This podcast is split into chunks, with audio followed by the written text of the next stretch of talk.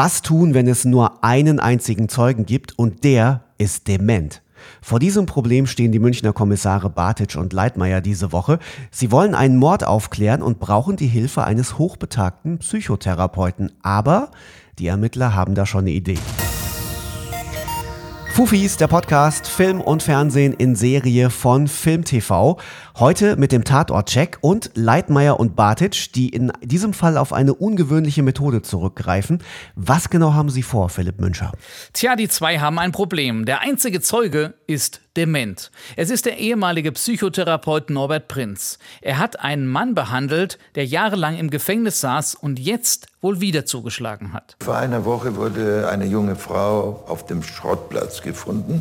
Sie war vorher in einem Club, wie die Frau damals auch umgebracht nach demselben Muster und er hat auch bei diesem Opfer die blonden Haare abgefackelt.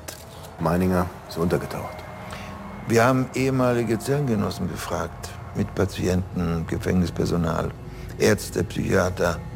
Alle sind fassungslos, dass er es wieder getan hat. Und niemand weiß, wo er sich aufhält. Wir müssen ihn dringend finden. Der demente Therapeut ist der Einzige, der wissen könnte, wo Meininger sich versteckt.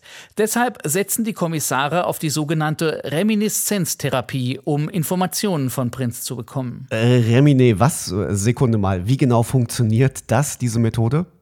Ja, dabei werden Räumlichkeiten wieder aufgebaut, die der Demenzkranke von früher kennt. Also zum Beispiel das damalige Wohnzimmer oder Büro. In dieser altvertrauten Umgebung können dann alte Erinnerungen wieder aktiviert werden, so die Idee.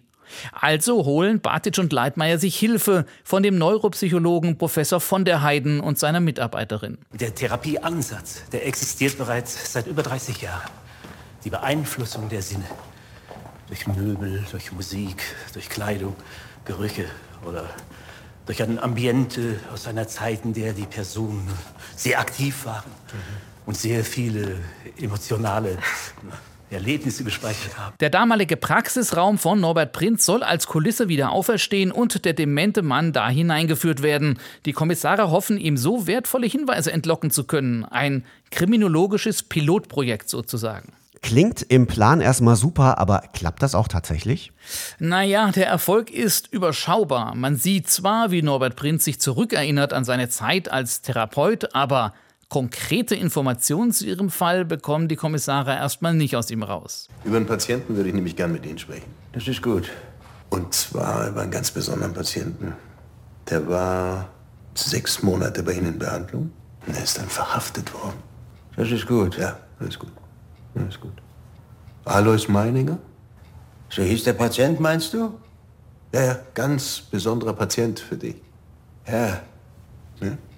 Also wirklich kompliziert das Ganze, aber es ist die einzige Chance für Bartitsch und Leitmeier an den Täter ranzukommen. Sagen sie jedenfalls. Aber haben die zwei vielleicht eine ganz andere Agenda? Das fragt sich irgendwann auch Professor von der Heiden. Herr Bartitsch, Sie gehen nicht offen mit mir um. Wie meinen Sie das? Ich würde mir ein bisschen mehr Ehrlichkeit von Ihnen wünschen. Einen dementen Zeugen befragen, das ist eine wirklich spannende Idee für einen Tatort, finde ich. Leider aber geht das nicht wirklich auf. Die Geschichte ist nicht ganz durchdacht und der überraschende Twist, den die Story dann irgendwann nimmt, der funktioniert leider auch nicht. Echt schade um diese wirklich gute Idee. Der vorletzte Tatort vor der Sommerpause heißt Flash und er läuft wie immer am Sonntag 20.15 Uhr im ersten.